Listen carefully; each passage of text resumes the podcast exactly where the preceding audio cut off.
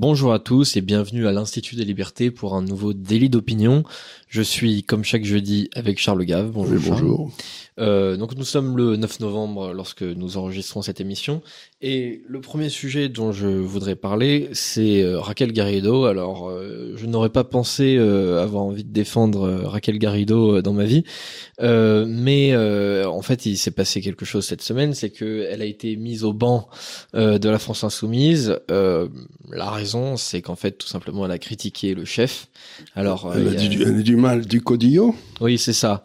Alors on en avait parlé il y a, il y a deux ou trois semaines, euh, elle avait dit euh, courant novembre, c'est le, euh, octobre, le 22 octobre, euh, que Mélenchon depuis quelques quelques semaines, même depuis quelques mois, ne faisait que nuire. ce notamment. elle a eu, un, elle a eu un chemin de Damas. Elle s'est rendue compte de la réalité d'un seul coup, cette dame ou Alors, est-ce que c'est c'est elle qui a, qui a, vu des choses ou est-ce que ça a toujours été le cas je, je, crois qu'il y a un désaccord en fait d'ordre stratégique au sein de la France insoumise, c'est-à-dire que elle, alors elle a globalement quand même les mêmes idées hein, que, que mhm. Jean-Luc Mélenchon, mais elle est beaucoup plus critique de sa stratégie, qui est une stratégie de, très offensive, euh, très clivante aussi. On le voit dans, dans, dans surtout vis-à-vis du monde musulman, d'après ce que j'ai compris. Tout à fait. Euh, bah d'ailleurs, cette déclaration euh, le, le 22 octobre, elle faisait aussi évidemment écho euh, à toutes les prises de parole de Mélenchon en fait depuis euh, l'attaque du Hamas le, le, le 7 octobre euh, attaque qui n'avait pas été clairement condamnée par par le leader de, de la France insoumise qui d'ailleurs n'a pas de poste officiel. Oui ben c'est oui c'est bien ça. C'était comme attendez comment il s'appelait le le, le, gars qui a redressé la Chine, là, il avait, il avait le parti communiste chinois, après Mao qui a refait. Euh, Deng Xiaoping. Deng, Deng, Xiaoping, oui. Deng Xiaoping, il avait pas de poste officiel, il était président de la Fédération chinoise de bridge. ah oui. C'est tout ce qu'il ah, avait. Je savais pas ça. Il avait tout, c'était tout ce qu'il avait comme poste officiel. À part ça, il avait rien. D'accord. c'est marrant. bah, Mélenchon, c'est, c'est un peu ça. C'est-à-dire, euh, il reste quand même le, le chef de Sauf la France. Sauf que Mélenchon, c'est la belote. Mais euh, oui, alors parce que le bridge c'est un peu compliqué. C'est c'est possible. euh, mais euh, effectivement, alors il est il est pas il est pas député, il est pas conseiller régional, même euh, départemental ou municipal. Il est juste chef suprême. Voilà, il est juste euh, chef suprême. Euh, c'est le fondateur du, du, du parti et on voit qu'il est encore très très influent et que son influence s'exerce aussi par le biais de, de sa compagne qui s'appelle Sophia Chikirou, qui à mon avis aime bien écarter tous les membres de, du parti qui ne lui plaisent pas forcément et euh, apparemment, c'est c'est le cas de, de, de Raquel Garrido. C'est comme Madame Mao, quoi, qui faisait tuer des tas de gens parce que une fois voilà, que Mao était gâteux, Mao, Mao, il les faisait tuer avant, mais là c'était pas lui qui les faisait tuer, là c'était c'était Madame Mao. Oui. Bah là c'est c'est ça, c'est un peu la Madame Mao parce que bon le vieux euh, il est sympa, mais peut-être qu'il faiblit un peu quand même. Il a plus de, il a plus de de, de 70 ans, peut-être qu'il a il a un peu moins de poignée sur son parti, c'est possible. Arrête, arrêtez de dire des bêtises. Vous, hein. non mais on n'est pas tous comme ça après 70 ans, hein. surtout vous. Euh, non, mais euh, voilà, donc il y, a des il y a des motifs euh, tout à fait fallacieux en fait qui justifient cette cette mise à l'écart. Donc de quatre mois, c'est-à-dire quatre mois pendant lesquels, en tant que députée, elle n'a pas l'étiquette de la France insoumise. C'est-à-dire qu'elle ne peut pas, par exemple, participer aux diverses commissions. Elle peut pas poser des questions au gouvernement. Enfin voilà. Donc, elle a droit à une minute par par trimestre, je sais pas quoi. Ouais, voilà. Donc elle, elle, est vraiment très limitée maintenant dans, dans, dans ses fonctions. Et euh, en plus de ça, peut-être que euh, ça ne durera pas que quatre mois parce qu'elle s'est fendue d'un énorme tweet, d'une grosse déclaration euh, pour dire quand même à quel point elle était pas contente et notamment à quel point c'était indigne le fait que cette sanction en fait était la même que celle qu'avait qu'avait pris Adrien Quatennens pour violence conjugale, qui avait été largement défendue par. C'est beaucoup plus grave de dire du mal du chef que de taper sur sa femme. Bah, de leur point de vue, oui, en tout cas. Euh, non, mais euh, je, vous avez, vous avez l'air de pas comprendre les hiérarchies dans les, dans les, sociétés non démocratiques. Non, quoi. Non, dire, dire du mal de chef, si vous voulez. Euh, si vous étiez à Cuba ou, ou à Venezuela, ben, on l'aurait jamais revu, Madame Garrido, là. Oui, alors que, bon, oui, c'est sûr que euh, violence conjugale, ça va, quoi. Violence pas... conjugale, pff, mon Dieu, vous savez, dans Peut-être, euh, peut-être, je sais pas, je vais pas dire des bêtises, mais euh, sûrement je vais en dire d'ailleurs, mais euh, c'est pas, c'est pas un crime tellement grave, pas. Mais dire du mal du chef, ça c'est complètement bah, de leur, impardonnable, ça. De leur point de vue, c'est clairement, euh, c'est clairement pas très grave finalement de, de, de frapper sa femme. Enfin, Mélenchon avait très largement défendu euh, Adrien Quatennens. Sa compagne aussi, Sofia Chikirou, avait tout fait pour pour le défendre. Euh, tandis que de l'autre côté, il y a, y a, en fait, euh, on voit l'apparition d'un, d'un clan un peu dissident au sein de la France insoumise, euh, qui est composé, bah, du coup, de Raquel Garrido, de son de son compagnon aussi, euh, Alexis Corbière, et puis il y a d'autres personnalités, par exemple François Ruffin, Clémentine Autain, qui aussi se se distinguent un peu, distinguent au maximum leurs paroles de, de, de celles du parti, parce que parfois des gens comme Mélenchon ou, ou d'autres ont des, par exemple Mathilde Panot, euh, d'autres euh, ont des prises de parole très très clivantes que eux ne veulent pas du tout assumer. Ben, euh, voilà un parti qui me semble aller à, fond la caisse vers une partition. Déjà, ils étaient suffisamment pour être dans une cabine téléphonique, ils pourront avoir une cabine téléphonique chacun, quoi. Je sais pas si c'est une mauvaise nouvelle. Tiens. Je, alors, je sais pas non plus si c'est une mauvaise nouvelle, c'est-à-dire que ça dirigerait euh, la France insoumise. Mais alors, ça va laisser, attendez, les communistes, il y avait les communistes qui étaient dans le coup. Ouais, qui sont il y avait les socialistes. Ouais. Euh, ils sont partis ceux-là aussi? Alors non, ils sont pas partis, mais euh, depuis depuis un bon mois, euh, c'est vrai qu'il y a une grosse distance au, au, sein de la attendez, il y avait donc les, les insoumis là, les communistes, les socialistes. Ah puis il y avait les écolos aussi. Il y a les Verts aussi. Bon, les Verts, ils restent encore assez copains avec la France insoumise quand même. surtout que les Verts, pareil, il y a un peu il y a un peu deux clans. Il y a il y a le clan Jadot qui est un peu plus modéré, et puis il y a le camp plus Sandrine Rousseau qui qui lui euh, comment dire, euh, est, assez proche quand même de, de, la France insoumise. Donc attendez, euh, il faut avoir fait de longues études pour comprendre ce qui se passe dans ces partis. Oui, ils sont que 4 ou 5, oui, ils, ont quand même tout un tas d'opinions. Quoi. Donc, oui ça, ça, ça, ça, me rappelle les années, vous savez, vous avez des gars qui étaient des kremlinologues, on appelait ça, les gars qui étudiaient le Kremlin, et selon la place des gens sur les photographies le jour de la fête de je sais pas quoi, ils disaient, ah oui, celui-là, il a été promu, celui-là. Donc il y avait des tas de gars qui faisaient des, des analyses comme ça, et qui étaient payés pour ça. Ah ouais. Donc à mon avis, vous devriez vous lancer, vous avez une belle carrière devant vous, de ouais, analyse spécialiste des, des, des, des, disputes dans l'extrême gauche. Possible. À mon avis, là, il y a, il y a un marché, il y a, il y a un marché qui vous tend les bras, là. Il va sortir un livre à ce moment-là euh, sur euh, sur euh, pour, pourquoi Clémentine Autain n'est plus très copine avec avec Mélenchon. Non, parce que c'est sûr, il y a quand même des amitiés depuis depuis longtemps. Bah, Alexis Corbière, ça fait quand même très longtemps qu'il fait qui fait son chemin avec Mélenchon. Mais là, ce qui se passe en ce moment, c'est ah, vraiment très choisir entre entre sa compagne et Mélenchon, ça va être dur. Hein. Ouais. ça va être dur. Hein. Non, mais il a il a défendu sa sa compagne sur Twitter, François Ruffin et Clémentine Autain aussi. Euh, François Ruffin, je l'écoute de temps en temps, je me tiens, il est... Je l'écoute de temps en temps, je me dis, tiens, mais il est pas complètement idiot, celui-là. Je, l'écoute avec intérêt, je veux dire. Il, non, dit, mais il, a... il, dit pas que des bêtises, quoi. Alors, il dit pas que des bêtises. Il a beaucoup d'idées idiotes comme les autres, mais c'est vrai que. Mais il a une certaine. Alors, on sent déjà une, certaine sincérité. Et voilà, il a, voilà, il a une certaine, comment dire, une longueur d'onde à lui. Ouais. Il parle. Moi, moi je, je c'est pas un gars quand je le vois, j'éteins, quoi. Ouais. Il dit, tiens, je vais il écouter. Est moins, il est quand même moins insupportable que, que les autres. Euh, et puis on sent qu'il cherche le bien pour les petites gens. Moi, ça me plaît ça. Et, et puis pareil, bon, c'est un gars euh, qui parfois on, on, le sent, hein, n'est pas n'est pas tout à fait sûr de lui. Non, il pose des euh, questions. Et, d'ailleurs, c'est ce qui montre qu'il est sincère, parce que sinon, si vous affirmez euh, très fort certaines choses, comme le fait très souvent Mélenchon, il, il, mais il dit des mensonges, mais avec un aplomb quand même assez phénoménal. Euh, et c'est vrai que François Ruffin, bah, parfois on lui pose des questions et il sait, il sait pas trop. Et je trouve que c'est, révélateur d'une certaine sincérité. voilà, moi, je, honnêtement. Comme ça, je le regarde, je me dis, tiens, je l'aime bien celui-là. Et puis c'est c'est quelqu'un, c'est un député aussi. Alors lui, c'est pas un député de la Seine-Saint-Denis, c'est un député euh, de la France périphérique. C'est-à-dire que euh, lui, il est tout à fait conscient que ses électeurs. Il est Damien, non? Lui, il est pas Damien? Euh, si, je crois que c'est de ce, ce coin-là. Je, euh, je, je, crois qu'il est député de la Somme, il me semble. Enfin, oui, c'est Picardie, la Somme, ouais. Du coup, oui, c'est c'est pas loin. et donc, oui, député de la Somme, il me semble. Donc forcément, il a une sociologie qui est aussi assez proche de celle du Rassemblement national. Il en a parfaitement conscience et donc lui forcément il a une vision stratégique pour le parti qui est différente de celle des autres. Pour les autres, il faut y aller à fond pour récupérer un maximum de, de l'électorat musulman, qui est un électorat euh, assez jeune, euh, qui, qui grandit euh, chaque année.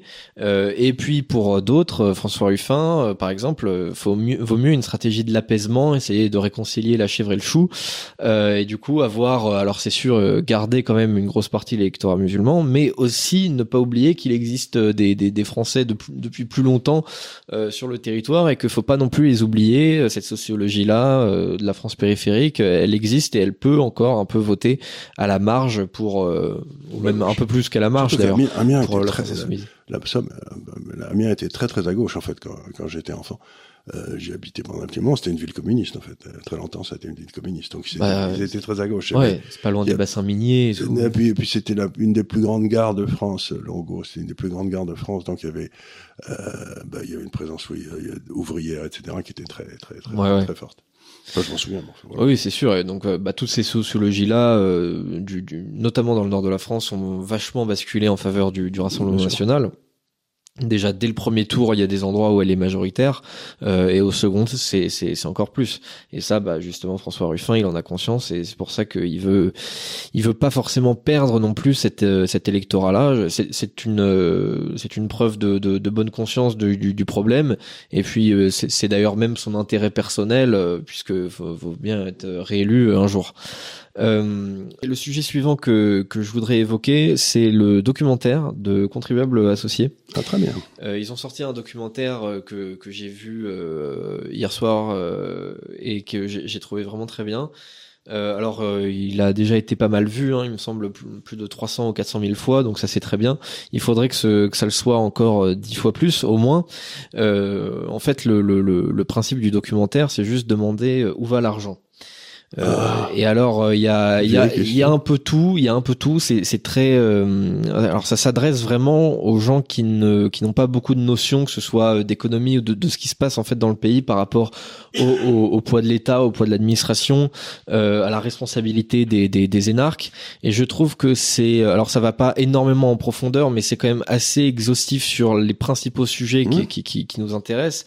Ça, ça, parle de de de, de l'organisation de l'État, ça parle de, de, du budget, de déficit commercial, de dette, euh, de pression fiscale, euh, de, de, de la mainmise des énarques euh, sur le pays, des, des, des, fonctionnaires qui font aussi de la politique.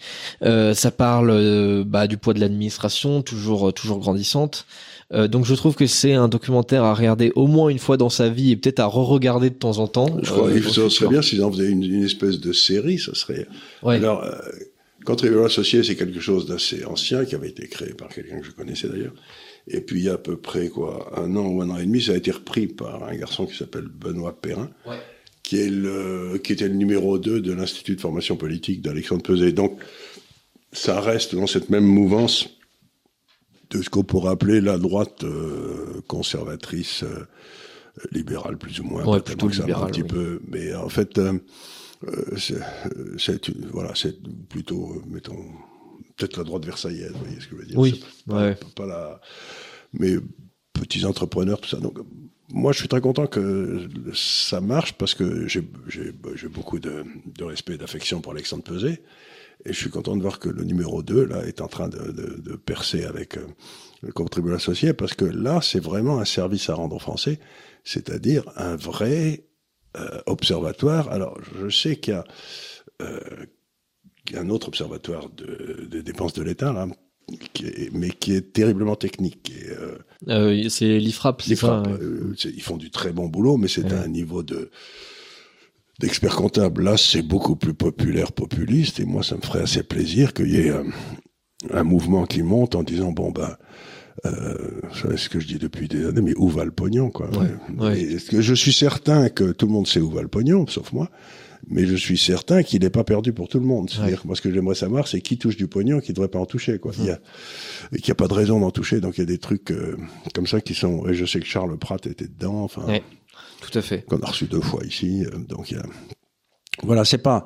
Euh, c'est un signe de plus que l'espèce de révolte du peuple contre l'État est en train de se mettre en place. Quoi. Mmh. Effectivement, faut, faut que ça ait un, un écho assez important parce que euh, allez tous regarder. C'est hein. très, c'est très français en fait de de, de, de, non pas se demander où va son argent, mais de, se, de demander justement à l'État de redistribuer encore davantage. Ouais, euh, or, je trouve que, que la réponse c'est pas c'est pas vraiment ça, c'est au contraire de d'empêcher l'État de, de, prélever.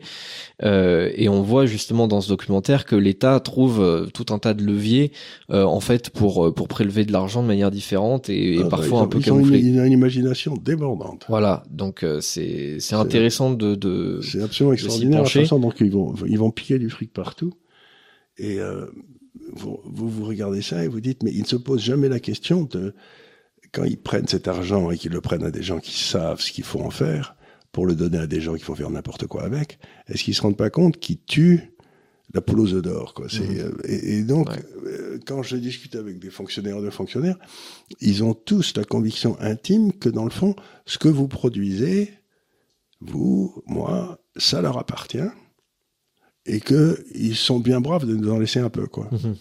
Donc, ils sont pas du tout l'idée que c'est nous qui, qui, euh, qui avons créé la richesse et que eux, ils en prennent une petite partie pour faire fonctionner l'État.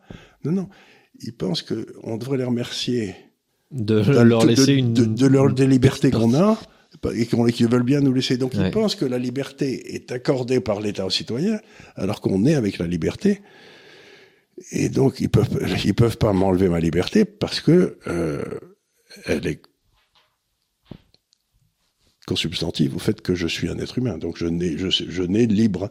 Mais eux, pas du tout. Ouais. J'ai le droit d'exercer les libertés qu'ils m'autorisent. Mhm. Mais je leur dis, bah, allez, vous foutre une, euh, ça, ça va se terminer à coup de claque, ce truc. Ouais, donc effectivement, c'est un discours assez euh, assez rafraîchissant. C'est plutôt bien documenté, c'est bien expliqué, même pour les gens qui n'y connaissent rien. Donc euh, même pour ceux qui suivent pas la la, la politique, par exemple, euh, bah, je trouve que c'est tout à fait indiqué euh, de, de de partager cette vidéo sur votre groupe familial, par exemple, sur euh, WhatsApp. si les gens se posaient des questions, Euh, voilà, les gens se posent des questions. Et ben, on reprend vraiment à partir des bases. Ils expliquent bien tout. Et donc, c'est c'est pas c'est pas aussi technique justement que que, que l'IFRAP. Mais Et justement, dans bah, leur si journal, ils avaient un truc qui m'amusait parce que je les suis depuis longtemps. Ils faisaient le, le concours de, du rond-point le plus idiot. Vous, savez, parce, Ouais. que, parce que chaque ville là, s'est mis à faire des ronds-points pour emmerder tout le monde. Ça, on peut- vous allez dans le midi et du côté de Saint-Rémy ou n'importe quoi, euh, vous pouvez pas faire le tour de Saint-Rémy. Il y a un rond-point tous les 10 mètres. Et il faut, euh, c'est une galère pas possible. Donc ils avaient fait le concours du du rond-point le plus idiot, et il y en avait, il y avait quelques exemples qui étaient quand même drôlement bien. hein. de, de trucs où on sentait que des, des centaines de milliers d'euros avaient été dépensés, mais alors c'était vraiment pour rien. quoi. Ouais, et que sûrement des centaines de personnes avaient beaucoup réfléchi à ce rond-point aussi. C'était assez étonnant. Le coup des ronds-points, ça m'avait amusé. Quoi.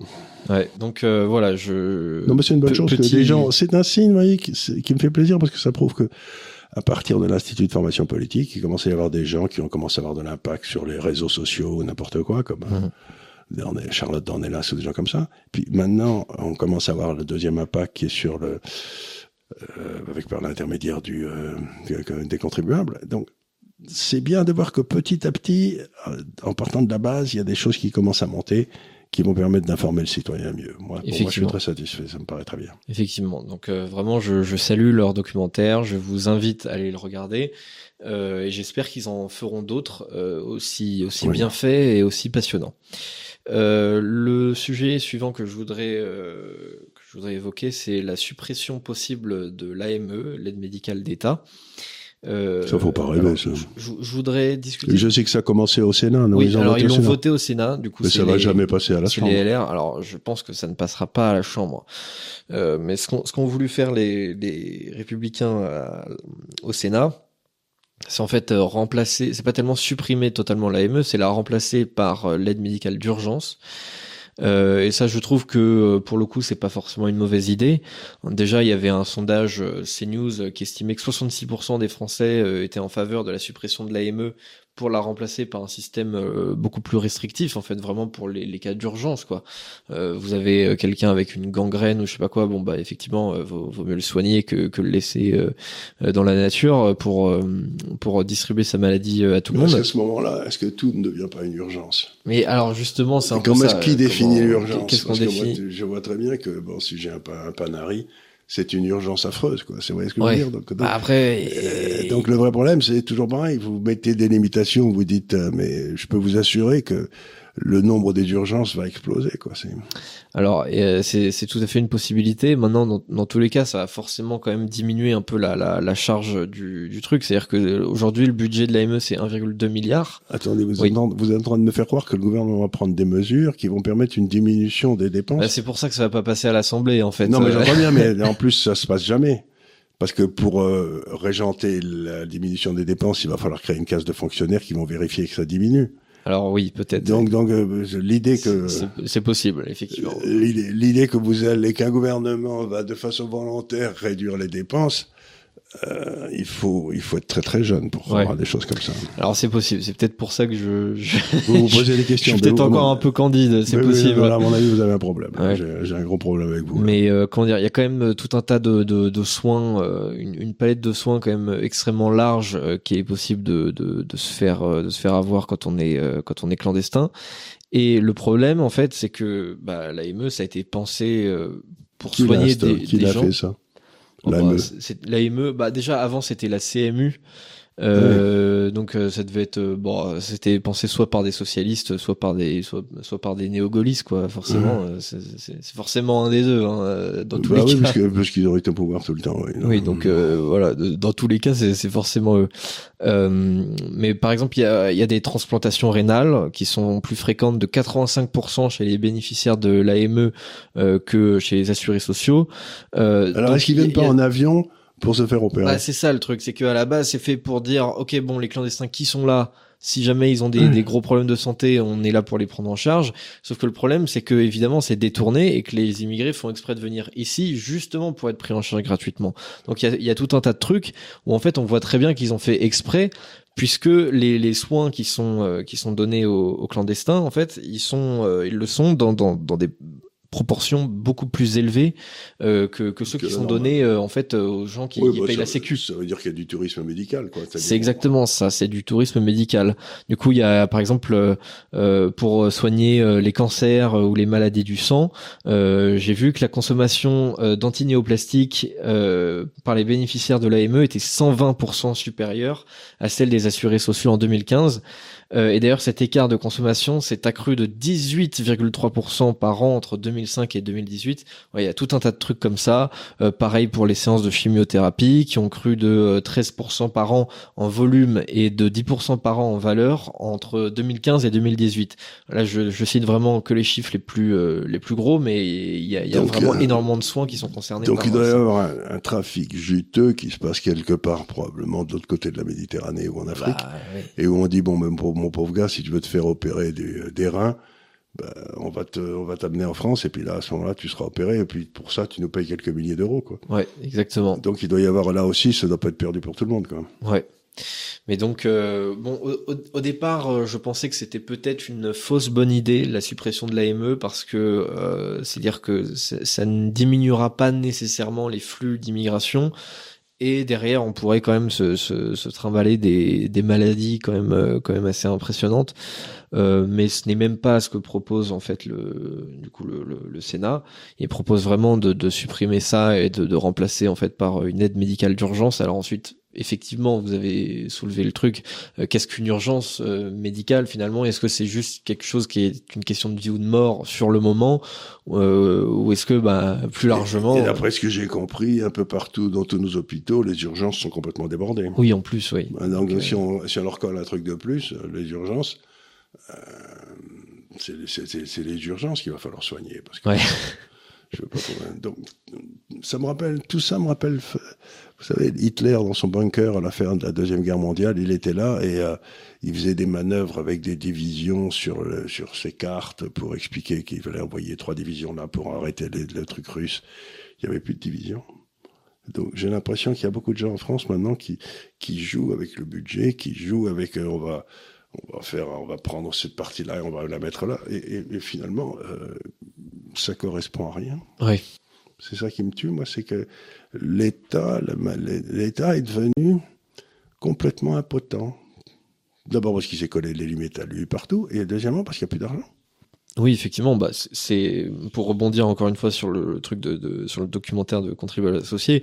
euh, ce, qui, ce qui soulève très bien, c'est que déjà on a des, enfin on a une pression fiscale, euh, des, des, des taxes qui sont complètement folles, et non seulement on a ça, mais en plus de ça, ça ne suffit même pas de, de très loin en plus euh, À à amortir les dépenses de l'État. Euh, On est quand même obligé de s'endetter, donc effectivement, on peut à partir du moment où on considère qu'en fait on n'a plus aucun principe de réalité, qu'on peut s'endetter de plusieurs centaines de milliards euh, par an, euh, on peut tout à fait créer des commissions partout, euh, dire on va soigner ceci, ceci et cela pour pour toute la pour toute la terre. On Et ça se passera on va créer une autre autorité à l'urgence, une, Oui, euh, une puis commission à l'urgence et puis Une- euh, et puis une commission de contrôle pour les trucs d'urgence, et Voilà, puis, ça, ça. puis on mettra quelques copains, mais c'est j'ai l'impression, si vous voulez, quand je regarde un peu la France aujourd'hui, que tout ce personnel de l'État et autour de l'État travaille dans un monde magique. Ouais. Ils, ils, Bah, il y a de ils- ça, ils- oui. ils sont plus là. Bah, ils veulent, ils veulent tout organiser. Il y a, il Mais y a- comme il y a- Hitler à la fin, lui aussi, il bougeait ses divisions, mais il n'y avait Ouais. plus de personne. Quoi. Ouais. Il n'existait plus. Et euh, du coup, bah, on a, on a tout un tas de, de, de, de conseils à, à plusieurs strates de l'administration qui sont censés faire exactement les mêmes choses, euh, à qui on donne des budgets et qui en fait euh, ont exactement le même métier. À la fin, on se retrouve, on se dit, euh, ok, donc. euh, encore, ce serait bien, mais s'il y a probablement la haute autorité et puis là, le, le grand conseil ou je sais pas quoi qui suivent la même chose et qui rendent des avis différents, vous demandez qui à McKinsey de trancher, quoi. Oui, en plus de ça, oui, derrière, non, non seulement on a, on mais a ils ça. Vont pas vous donner les mêmes, les, les, les mêmes conseils. Ouais, oui, bah oui. Donc, si vous voulez, on, on est dans un monde qui est quand même. euh, c'est vraiment les, Constantinople qui tombe et les, tous les gars qui étaient en train de discuter, tous les grands philosophes, pour, discuter du siècle des anges, du sexe des anges, pendant à la place d'aller sur les murailles et de repousser l'envahisseur. Quoi. C'est, euh, moi, je regarde ça, j'ai l'impression d'un, truc irréel. Bah évidemment, il y a, y a de ça. Et puis en plus de ça, bon, même admettons que qu'on diminue considérablement euh, le, le, le poids euh, budgétaire de, de l'AME, c'est-à-dire qu'on le réduise, euh, admettons, soyons extrêmement optimistes, si on le réduit de 1,2 milliard à par exemple euh, 200 200 millions, euh, enfin je veux dire c'est une goutte d'eau dans, dans l'océan de tout ce qui reste à, à régler derrière quoi. Euh, je veux dire, c'est c'est c'est vraiment pas grand chose. Et bon, alors c'est c'est une question qui est en même temps une question vis-à-vis de l'immigration et vis-à-vis du budget, euh, mais que ce soit dans une thématique ou dans l'autre, c'est vraiment très très peu par rapport à ce qu'il faudrait faire. Euh, pour continuer euh, un petit peu pour faire le pont avec avec l'immigration, euh, il y a encore cette euh, cette loi immigration qui est en qui est en discussion euh, perpétuelle. J'ai l'impression que ça fait plus d'un an qu'on qu'on en parle. C'est vraiment sans fin.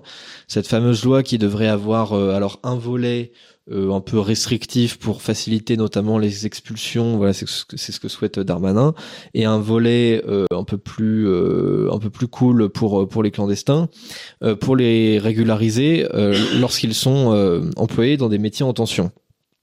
Euh, ce qui est un peu ce qui est un peu compliqué. Euh, puisque en fait, euh, ça veut dire que indirectement, notre politique de régularisation des clandestins, en fait, elle, elle est laissée au Medef. Euh, c'est eux qui décident de dire s'il y a un métier ou un secteur en tension ou pas, et ensuite euh, on régularise en masse ou pas, quoi. Euh, ça me fait rigoler le MEDEF. Enfin.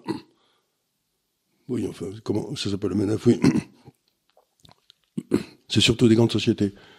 Des grandes sociétés, si vous voulez, comme tout le monde le sait depuis toujours, ça, ça n'embauche pas. Ça fait des efforts de rationalisation. Donc, les grandes sociétés, de façon générale, débauchent dans l'ensemble.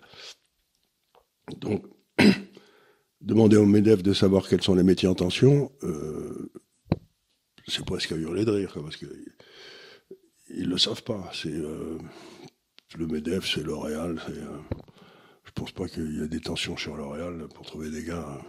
Donc,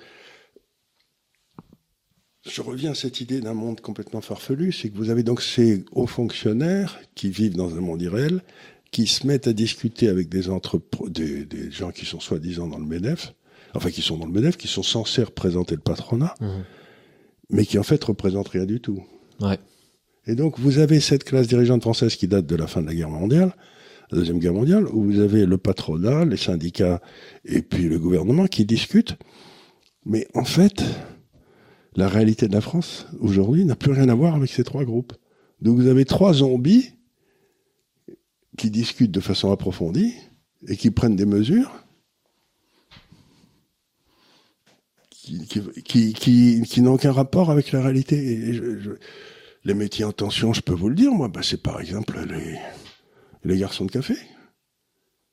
Parce que bah, dans les garçons de café, bah, les types, euh, autrefois, ils touchaient, ils étaient relativement bien payés parce que ils avaient des pourboires. Et maintenant, les cafés sont obligés de déclarer les pourboires au fisc. Et donc, euh, du coup, bah, ils ont beaucoup moins payé, donc plus personne ne veut faire garçon de café Ouais. parce que c'est un, un métier de chien. Donc, euh, voilà un métier en tension. Alors, on va prendre plein de garçons de café, mais, euh, mais ça requiert pas des capacités énormes. Euh, S'il n'y aurait pas de métier en tension, si le coût du travail n'était pas imbécile. Oui, alors il y a ça, c'est-à-dire qu'en plus de, ça, en fait, c'est pas du tout sûr que ça que ça règle le problème justement des, des, des, des secteurs en tension. Et d'ailleurs, il y a même euh, de, un, groupe de sans-papiers qui l'autre jour a manifesté devant le Sénat pour justement demander à ce qu'il n'y ait pas cette régularisation, parce qu'en fait, le, leur porte-parole expliquait que c'était mieux pour eux de rester clandestins et du coup pas déclarés euh, plutôt que d'avoir un d'avoir un d'avoir du, coup plus d'argent à payer. Donc leur employeur aussi a plus d'argent à payer. Donc en fait c'est plus difficile d'avoir un emploi quand on est régularisé que pas régularisé. Euh, puisqu'il y en a un qui vous coûte je sais pas 7 euros par heure parce que vous le payez en dessous du SMIC mais derrière vous ne payez que 7 euros parce que vous payez rien à l'État.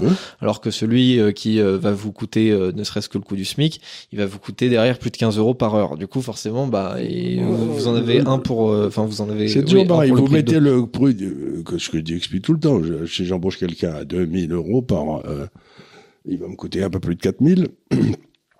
Et donc, déjà, l'État a fait monter le coût de la personne que je voulais envoyer de 2000 à 4000. Et on revient à la première question, c'est ces 2000 donc, que je verse à l'État. Qu'est-ce qu'ils en font? Vous voyez, c'est encore une fois où va le pognon? Pourquoi me prennent-ils deux Pourquoi ceux qui quelqu'un qui touche 2000 me coûte 4000, ces 2000 où ils vont et qu'est-ce qu'ils en font? Donc, si on, si on remettait le vrai coût du travail à 2000 pour les employeurs, ben, je suis bien certain qu'il y aurait plus de métiers en tension parce que tout le monde, tout le monde sera embauché.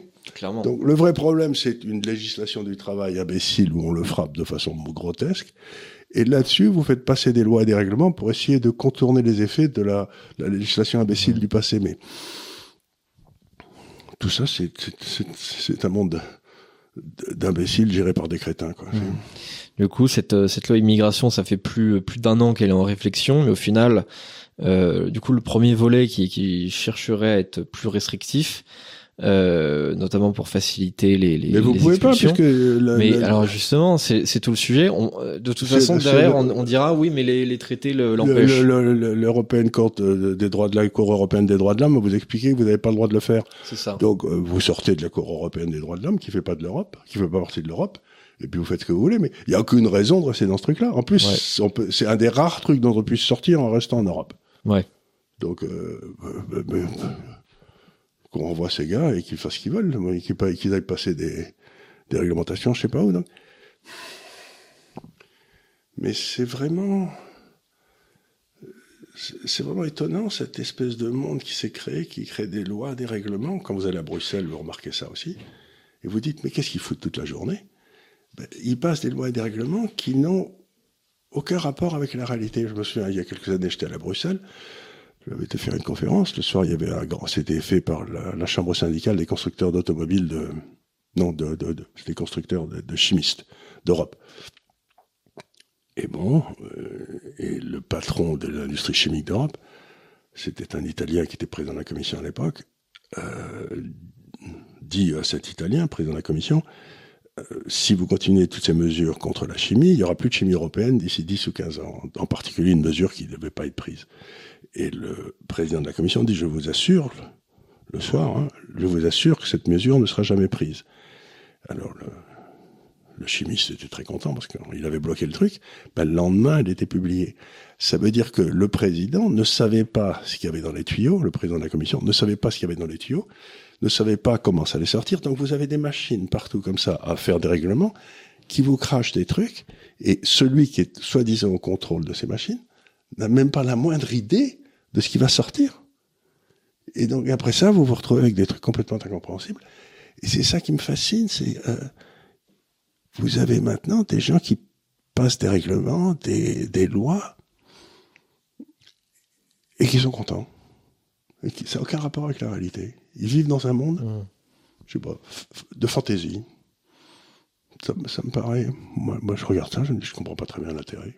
Bah là, euh, en fait, comment dire Ça se voit euh, de plus en plus qu'ils veulent sortir une loi juste pour sortir une loi. C'est-à-dire qu'il n'y a ah pas vraiment, il n'y a, a pas d'autres, euh, il y a pas d'autres explications. Bah c'est euh, les, les, lois qu'on appelait les lois circonstancielles, c'est-à-dire que il y a un gars qui viole une pauvre petite fille et immédiatement on fait passer des lois pour que ça se reproduise pas ou j'en sais rien. Mais encore une fois, si vous voulez, les lois existent déjà.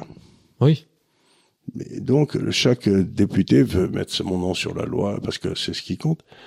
C'est pour ça qu'il y avait quelque chose au Canada que j'avais trouvé pas bête il y a quelques années, je sais pas si c'est toujours le cas, c'est c'était la loi obsolescente. C'est-à-dire que s'il y avait passé une loi idiote, parce que ça rassure les hommes politiques de passer des lois idiotes, et donc si au bout de trois ans, trois ans plus tard, si personne ne demandait sa reconduction, elle disparaissait. C'est bien ça. Moi je trouve ça très bien. Bah oui. C'est une façon d'alléger les codes. Oui, surtout c'est une oh, c'est une manière de d'assumer que du coup c'est une loi de circonstance Voilà. et que bah par conséquent Maintenant si, qu'on si sait- elle est si elle est efficace en fait elle devrait marcher dans les prochaines années euh, et très rapidement du coup on ne devrait plus en avoir besoin. Voilà. Si bah, si jamais euh, donc si, si elle est efficace c'est à dire que normalement on en a besoin. tout le monde demande sa reconduction. Si elle n'est pas efficace, tout le monde ferme sa gueule et puis Voilà. regardez hier. Exactement. Donc euh, oui, c'est très bien. Ça, encore une fois, euh, ils ils en parlent aussi un petit peu dans le documentaire de, de Contribuable associé. Ils parlent aussi de l'inflation législative, Ah, du fait que les, tous les codes ne, ne font que ne font que grossir. Euh, pas d'ailleurs pour le plus grand bonheur des étudiants en droit, parce que ça, j'ai connu un peu les les réformes euh, du, du droit civil ou du droit des contrats qui durent des années. Vous euh, avez, vous avez des contradictions absolument extraordinaires qui se passent entre telle réforme. Vous avez Moi, j'avais un de mes amis qui avait l'héritier d'une assez grosse fortune française. Et euh, quand il avait des problèmes avec le fisc, ces experts fiscaux ne prenaient ne, ne, ne, ne se plaignaient jamais. Ils regardaient le dossier, ils repéraient qu'il y avait une, à louper, et ils attendaient euh, la fin. Et à ce moment-là, ils disaient oui, mais malheureusement, vous avez signé ces, ces documents, vous aviez pas de gants, et la loi précise que vous deviez avoir des gants, donc il faut tout recommencer à zéro. Et donc j'exagère, mais c'est à peu près ça. Vous savez, quand vous êtes à la douane, il faut que le type qui fouille vos valises ait des gants, sinon c'est pas valable. Bon, eh ben, euh, il faisait ça, il faisait ça au bout de 4-5 fois, le fisc lui a dit, bon, ben, on fait une transition, parce que la législation est devenue tellement compliquée que même le fisc ne la connaît plus et fait des, et fait des erreurs parce qu'elle n'a pas vu qu'il y avait un autre texte qui l'a Ouais. annulé, etc. Donc, vous attendez simplement que le fisc fasse une erreur et à ce moment-là, ça s'arrête. Mais c'est complètement, co- c'est complètement contre-productif, quoi. Ouais. L'impôt doit être simple, facile à comprendre et, très largement distribué. Aujourd'hui, il est incompatible à comprendre. Il y a, il y a 3% qui payent 50% des impôts. Donc, on est dans un monde de fous. Ouais.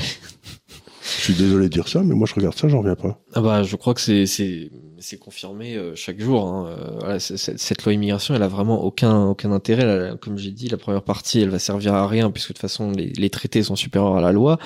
Euh, donc euh, si s'il y a un traité, que ce soit européen ou le pacte de Marrakech ou je sais pas quoi encore, qui empêche justement l'application de cette loi, eh bien ça, ça- ça le fera.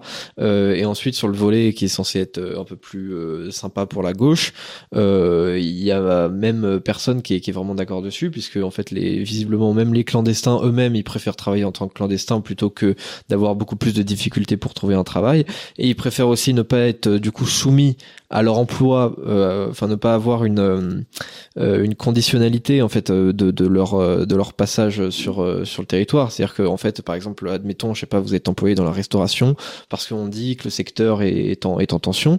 Bah derrière, du coup, votre titre de séjour, il va être mis en question, soit si vous êtes viré, donc si vous êtes plus dans le secteur de la restauration, soit si on décide que le secteur de la restauration n'est plus un secteur en tension. Et eux, en fait, ils préfèrent dire, bah moi, je préfère avoir un peu plus de volatilité, en fait, peut-être pouvoir être viré du jour au lendemain, euh, mais derrière pouvoir retrouver un travail beaucoup plus facilement en étant clandestin et en faisant en sorte que le- le- l'employeur n'ait pas à payer d'impôts. Et l'employeur aussi préfère sûrement euh, employer du coup des, des clandestins que des, des immigrés qui sont déclarés, parce qu'à partir du moment où vous êtes déclaré, en fait, euh, Ça Euh, vous double le coût. bah ça vous double le, le, le coût, euh, voire voire davantage encore. Euh, donc euh, c'est sûr, en fait, parfois c'est c'est plutôt c'est plutôt une entreprise gagnant-gagnant de d'avoir euh, un, un patron qui déclare pas et euh, et des, des des travailleurs euh, clandestins. Euh, le dernier sujet que je voudrais euh, évoquer aujourd'hui, c'est les manifestations euh, en Espagne. Alors on en parle très très peu euh, en France. Euh, même dans les médias plutôt plutôt conservateurs, euh, on en parle assez peu et pourtant je trouve que ce- c'est un phénomène assez intéressant. Déjà parce que ce sont des manifestations de droite et c'est pas souvent qu'on en Alors, voit. D'après ce que je comprends, c'est quand même beaucoup. Encore une fois, ça a quelque chose à voir avec la Catalogne. Oui.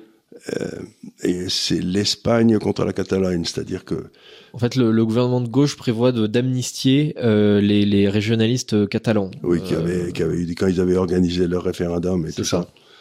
Euh, Ça, c'est encore un, truc qui est extrêmement embêtant, c'est cette histoire de de nations qui n'ont jamais, qui ne sont jamais sorties, si vous voulez, la, Ouais. Cata- la Catalogne, etc., et qui d'un seul coup réclament leur euh, Et, et on a leur indépendance. Et là, on a un vrai problème, c'est que depuis la chute du mur de Berlin, tout le monde a décidé qu'il fallait surtout pas toucher aux frontières parce que c'était une boîte de Pandore pas possible. Ouais.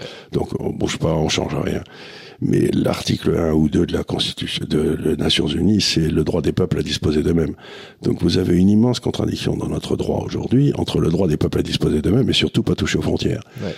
Et c'est, et donc vous avez toute une série d'Espagnols de Madrid ou n'importe quoi qui disent il est hors de question qu'on fasse des fleurs à la Catalogne, qui est compréhensible.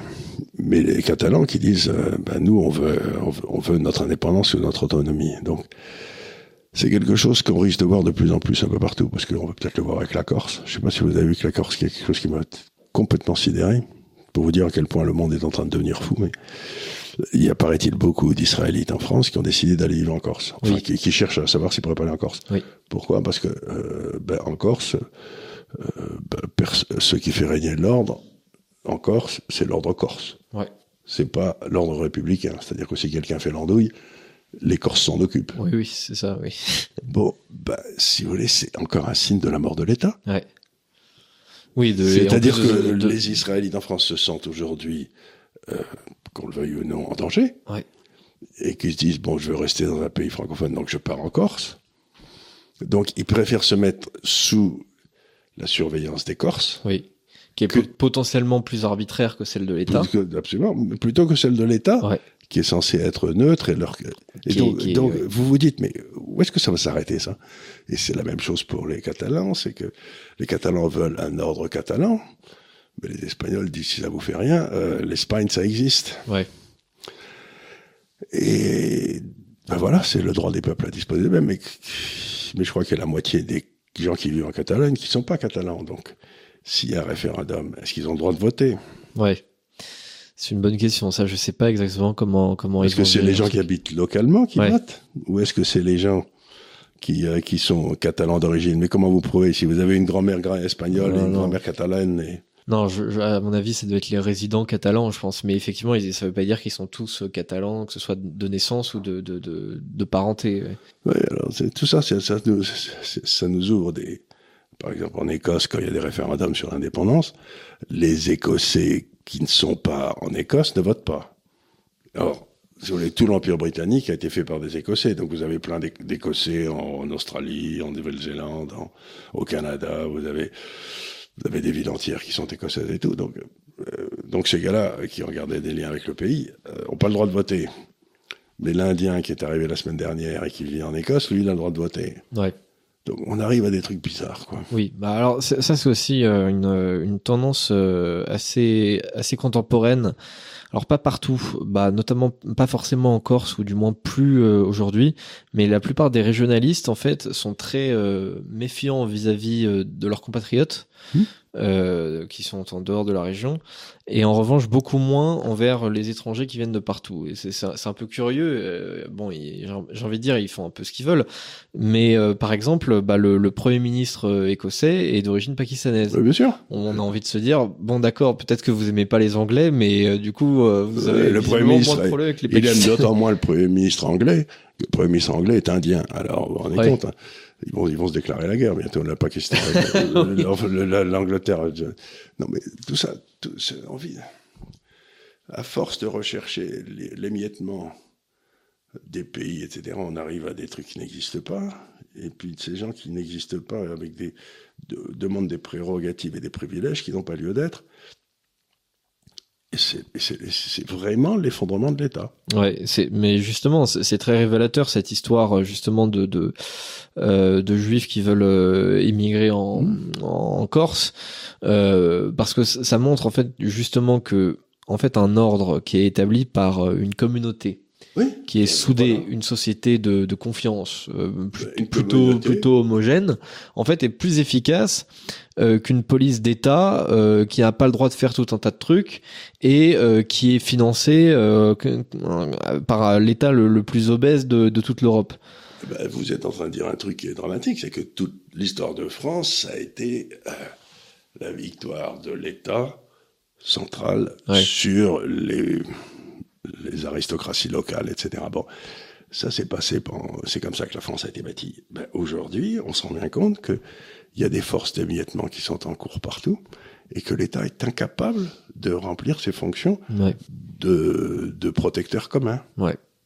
Oui, c'est grave. Ouais, bah oui, parce que forcément, il y a, il y a de moins en moins de, justement, il y a de moins en moins de, de, de communs à l'intérieur du pays. C'est-à-dire qu'on peut, on, on peut encore concilier ça euh, avec, euh, avec un État euh, fort lorsque la communauté à l'intérieur du pays est relativement unie et que la menace est purement extérieure. Mais là, effectivement, on n'a pas vraiment de menace venant de l'extérieur. C'est justement à l'intérieur que, que, que tout se passe. On a plusieurs communautés. C'est pas du tout rare de temps en temps qu'on ait des affrontements ethniques, d'ailleurs qui concernent assez rarement des Français, voire jamais. Euh, donc effectivement, l'ordre républicain euh, dans ce genre de cas a, beaucoup de mal à, à s'imposer. Et donc euh, bah, justement, la Corse, euh, c'est une île qui est pas forcément concernée par par tous ces problèmes-là, et du coup, bah forcément, euh, ça, ça se passe un peu mieux. ils ont, ils ont une immigration, ils ont une immigration assez forte euh, il y a quelques années, mais pour l'instant, euh, les immigrants, euh, euh, si j'ose dire, se tiennent à carreau, quoi. Ouais.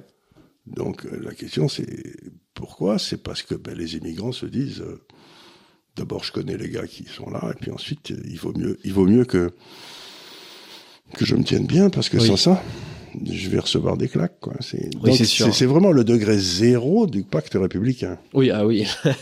Là, vous pouvez, vous pouvez pas aller voir euh, le- le- l'administration, enfin le, le, le conseil, euh, le, le tribunal administratif ou, Non, ou la CEDH pour va dire voir- que vous avez un policier que vous avez on, mis une on va baffe. voir là. Pépé, on lui dit, dis donc, lui, il a, il a pris ma maison, il a pas le truc. Il y a, il y a pas, je pense pas qu'il y ait énormément de problèmes de, vous savez qu'il y a ces gars qui, qui occupent des maisons qui n'ont pas le droit, en- Ouais, des, des squatteurs, là. ouais. Je pense pas qu'il y ait énormément de problèmes de squatteurs en Corse. Non, je pense pas. Je pense que, je pense Bah, que le problème est, est réglé assez rapidement et assez facilement. Facilement, donc c'est toujours pareil.